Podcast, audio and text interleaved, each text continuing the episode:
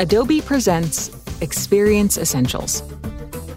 ヘッドレスコマース入門エピソード2エクスペリエンス主導型コマースへのモダンなアプローチこのポッドキャストで解説する内容は、ヘッドレスコマース入門という PDF 資料でもご覧いただけます。現在お聞きのポッドキャストアプリの本番組説明文に記載されている URL からアクセスしてください。部長、失礼します。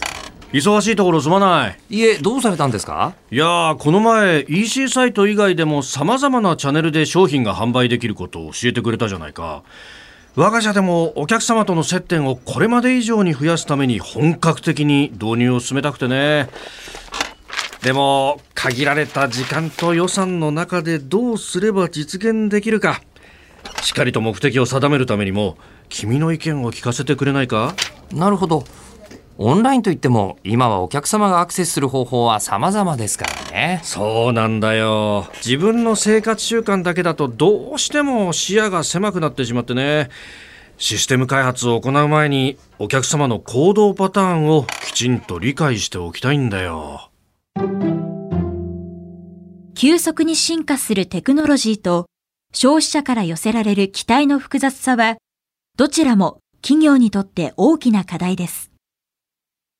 機能の範囲を超える状況に直面した場合、これまでのフルスタック型のコマースシステムでは、カスタムコーディングなどで回避する必要があり、柔軟性の高いアーキテクチャを求める声が高まっていました。そこで登場したのが、より精緻な顧客体験管理が可能な API 主導型コマースというアプローチです。API の活用 API とはアプリケーションプログラミングインターフェースの略です。利用者のリクエストを受け取り、それをシステムに伝え、システムからの応答を利用者に返すメッセンジャーの役割を担っています。検索エンジンに例えると、利用者の検索リクエストを受け取り、検索システムに必要な情報を伝え、その結果を利用者に返す仕組みのようなものです。どのようなアプリケーションやデータベースを使用していても、API を利用すれば、様々な接点をまたいで、情報や顧客体験を迅速で確実に届けることができます。これによって顧客は、オンラインでの購入やテイクアウトの注文、ストリーミング放送サービスのサブスクリプションなど、あらゆる手続きをわずかな操作で行うことができるのです。現在、多くの企業では API を利用したデジタルコマースアーキテクチャとして次の3つのいずれかを採用しています。1、フルスタックなコマース主導型。コマース主導型のアーキテクチャは特に人気のアプローチで、統合されたストアフロントを備えたコマースプラットフォームを中心に構成されています。サードパーティー製の拡張機能を統合することで、機能を強化できるほか、保守や追加の開発には、プラットフォームのパートナーが提供するエコシステムを利用することができます。通常 API は、ネイティブなモバイルアプリと同様に、顧客接点へのリーチを拡張するために利用することができます。必要な機能を組み合わせて拡張するプラグプレイ式のプラットフォームは、機能の範囲内で柔軟性を発揮しますが、その一方で細かなパーソナライゼーションであったり、コンテンツのテストや分析など、高度な顧客体験を管理する機能が不足している場合もあります。そんな時、様々な接点をまたぐ API が力を発揮するのです。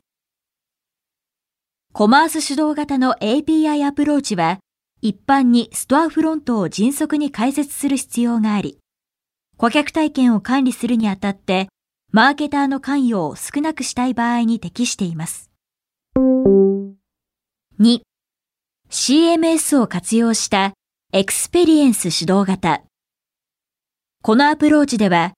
CMS、すなわちコンテンツ管理システムを使用し、